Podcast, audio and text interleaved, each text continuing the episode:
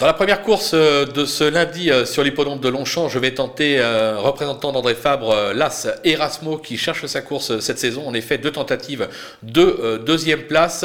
Le parcours devrait lui plaire, le cheval est extra et à mon sens, il est capable d'en profiter pour renouer avec le succès. Méfiance avec le Pantal du jour, le numéro 2 Live qui se montre implacable depuis le début de la saison. Ces deux dernières tentatives de succès à la clé, je pense qu'il peut faire galoper mon favori. On va pas aller chercher plus loin, même si la course est ouverte. Je vous conseille tout simplement un couplet gagnant placé des deux, l'As et le 2. Bye bye.